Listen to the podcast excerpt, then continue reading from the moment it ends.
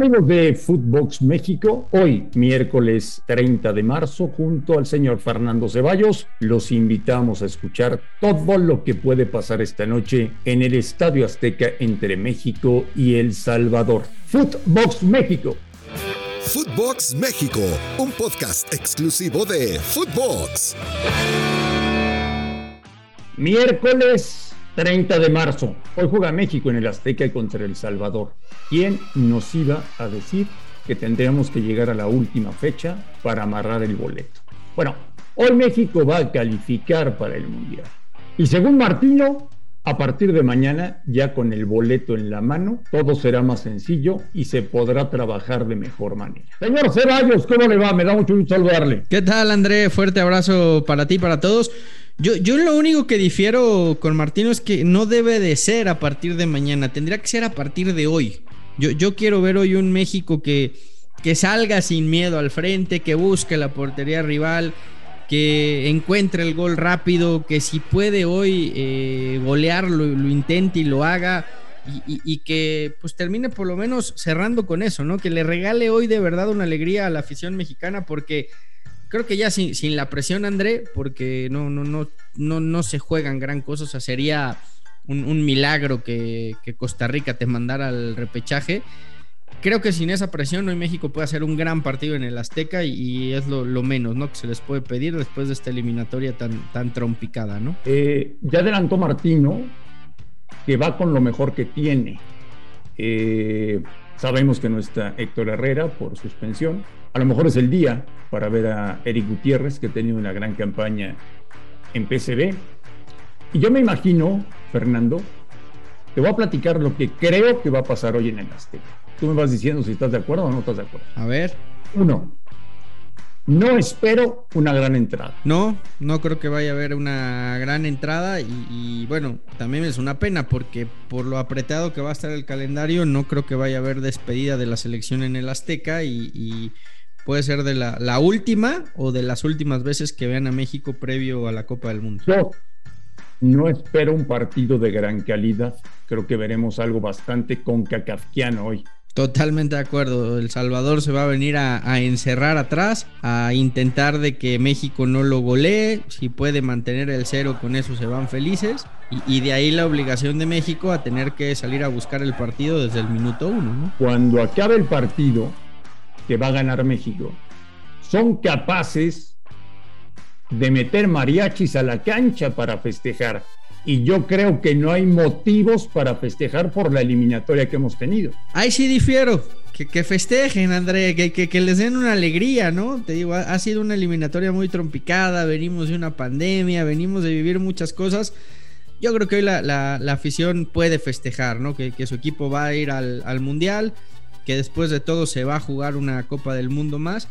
Y, después eh, será, creo que nuestra responsabilidad y nuestro trabajo hacer un análisis de, lo que fue y lo que podría ser una vez que conozcamos el próximo viernes los rivales que tendrá México en el Mundial. Lo que yo sí no espero hoy es gente en el Ángel, ¿no? Ya, ya también sería demasiado, ¿no? No, no, no, no, no, bájale, bájale, bájale.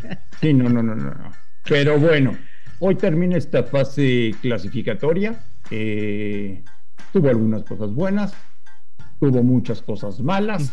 Eh, es una sorpresa que Canadá termine primero. Hoy México se pelea con Estados Unidos el segundo lugar del grupo. Y bueno, pues simple y sencillamente a esperar, Fernando.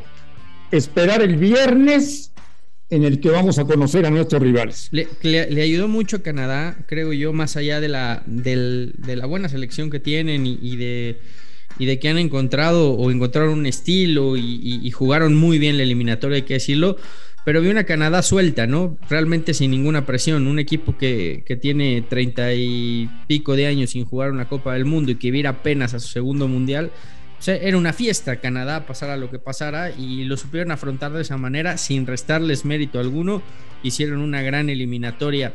Eh, la presión estaba más en México y en Estados Unidos, y ahí están los dos disputándose el, el 2 y el 3. Creo que México va a ser tercero, porque sinceramente no creo que, no creo que Costa Rica vaya a dar la sorpresa ante, ante Estados Unidos.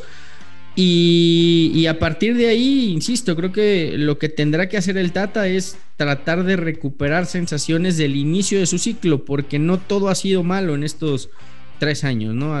cuando tomó la selección se les veía una idea, jugaban a algo, dieron buenos partidos, ganaron esa primera Copa Oro y, después sí entró en un bache y en un letargo de un año, año y medio en donde no, no ha aparecido. Entonces, creo que, creo que yo ahí sí coincido con Martino, ¿eh? con la tranquilidad y el boleto en la mano tiene tiempo para trabajar, para recuperar sensaciones y también para analizar fríamente quién está y quién no está para, para jugar una Copa del Mundo, ¿no?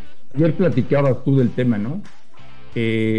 después de hoy, ¿cuándo volverá a jugar la selección mexicana un partido en el Azteca? Por diferentes circunstancias, ¿eh? Sí, complicado, complicado porque tienes que cumplir los compromisos que tienes firmados en, en Estados Unidos porque hay muy poco tiempo de preparación, André. O sea, hablamos de fechas FIFA en verano, eh, septiembre y octubre, ¿no? O sea, tienes tres, tres ventanas prácticamente. Por ahí te van a meter con calzador la, la lamentada Nation League que yo no sé si Martino la vaya a jugar con el equipo titular porque pues también arriesgarte a que, con todo respeto, Haití te lesione un jugador importante. uno, uno de Guyana te mete una patada, claro. Sí, no, pues no, ¿verdad? Entonces, creo que sí va a llamar a, los jugadores eh, importantes, por lo menos para trabajar con ellos, pero no los veo teniendo muchos minutos. Y, ya es lo que te queda, porque el, mundial es en, meses, ¿no? O sea, se, se apretó mucho el calendario entre la pandemia y que el Mundial se juega en, noviembre, ¿no? De la alineación que vamos a ver hoy contra El Salvador a la alineación del primer partido del Mundial, ¿crees que haya muchos cambios? No, no, dependerá hoy mucho de cómo lleguen eh, los 11 que jugaron contra contra Estados Unidos y Honduras, ¿no? Porque repitió alineación en, los dos partidos. Ya sabemos lo de Herrera que no va a estar, esa es baja obligada. Creo que hoy sí, hoy sí va a mandar el, tema físico, pues son tres partidos. Eh, si alguno no está al 100%, no, no va a jugar. Pero yo te diría que la alineación tipo es la que vimos en estos dos partidos, ¿eh? Estados Unidos, Honduras. Creo que por ahí el único que se podría colar al 11 titular es Guardado, de los que no vino fuera de eso, creo que el, Tata está encontrando ya su once y Araujo, que le gusta mucho, podría entrar por, por Montes o por, o por Johan, ¿no? Pero fuera de eso, creo que lo demás lo tiene hecho, ¿no? Ochoa es el portero titular, Jorge Sánchez se ha adueñado de la lateral derecha, Arteaga de la izquierda, Edson es inamovible. Eh, me parece que Herrera es inamovible también y arriba pues, pues el tridente, ¿no? Que, que no ha funcionado como se esperaba. ¿Qué sentido en la calle, en el ambiente, en redes sociales, ¿Tienes una idea, Fernando, de por qué hay un divorcio en este momento entre la afición y su selección? Muchas cosas, André. Creo que pasando por lo futbolístico, que es lo más importante, eh, que a la, afición no, le ha gustado cómo ha jugado esta selección en las, en las eliminatorias. Te diría que también la, la, hasta, hasta la camiseta, la falta de identidad, el no jugar de verde, el tener tan abandonada la afición de México, o sea, Creo que sí ha, sido un cúmulo de cosas, de, un divorcio que ha venido creciendo y creciendo y creciendo y creciendo y creciendo en los últimos años. Yo espero que ahora, sabiendo que en cuatro años el Mundial se juega en México, trabajen en, reconquistar a la, afición mexicana. Pero cuando tú como, como federación no tienes la autoridad para decirle a la marca que te viste, oye, en, en mi casa juego de verde y hazle como quieras, pues desde ahí ya vienen, viene una, una inercia que te lleva a que, a que la afición diga, no, pues esta, esta no es mi selección. O sea, yo, yo sí veía aficionados el otro día que decían, puta, pues de, qué color me voy a la Azteca, ¿no? O sea, claro, claro, claro, claro. ¿qué, camiseta me pongo? Pues si, si, si somos la verde y jugamos de negro, pues imagínate. Totalmente de acuerdo. Bueno, pues que salga todo bien, que no haya grito para el portero salvadoreño que no se lesione nadie, que mejore el ojo derecho del Tata Martino, eh, que los futbolistas regresen sanos y salvos a sus clubes para poder jugar el fin de semana, que termine todo esto y que empiece una nueva etapa. Yo creo que mañana se tienen que reunir John de Luisa, Gerardo Torrado, Nacho Hierro y Gerardo Martino urgentemente para platicar. Yo sé que Torrado y John están en Qatar para el sorteo, pero eh. con esto del Zoom lo eh, puedes. Es muy fácil. Este, empezar a platicar de, bueno, ¿y ahora qué hacemos, no? Sí, claro, ya la planeación. Ahora, tú coincides conmigo que es una locura pensar en, echar a Martino a, seis meses del Mundial y, con, y con siete partidos o seis partidos de preparación, ¿no? O sea, ¿quién, quién te va a armar una, una selección competitiva así, ¿no? Además, creo que, que si la cabeza de Martino estuviera en riesgo, no sé si toda la plana se hubiera ido a Qatar, ¿no? Alguien se hubiera tenido que quedar a dar la cara si es que estaban pensando, digo, salvo una catástrofe en el Azteca, que dudo mucho que ocurra, yo creo que Martino va a estar en el Mundial de, Qatar, ¿no? Yo también, yo también. No creo que renueve. No, yo también. dependerá mucho, dependerá mucho del Mundial, porque acuérdate que luego el Mundial borra todo lo anterior, ¿no? Si por ahí México hace un Mundial extraordinario y llega al quinto partido que tanto tan mencionado está o, te echa una potencia como fue Argentina en su día, pero le competiste de todo, tú no sé.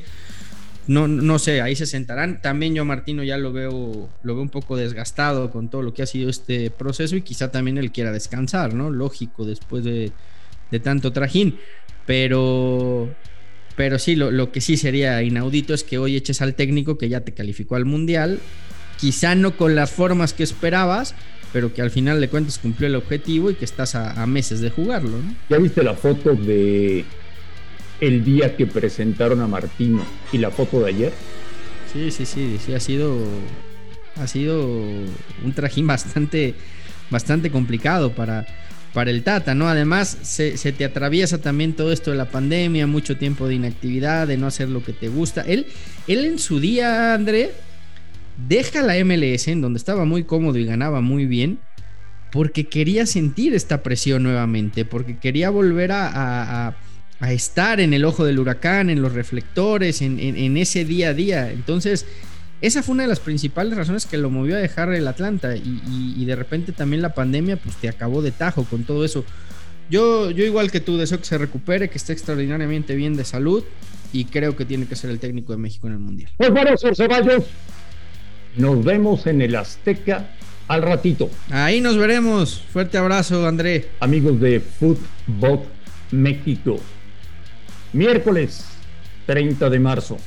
Gracias por escucharnos. Un fuerte abrazo y estamos en contacto el día de mañana. Esto fue Footbox México, solo por Footbox.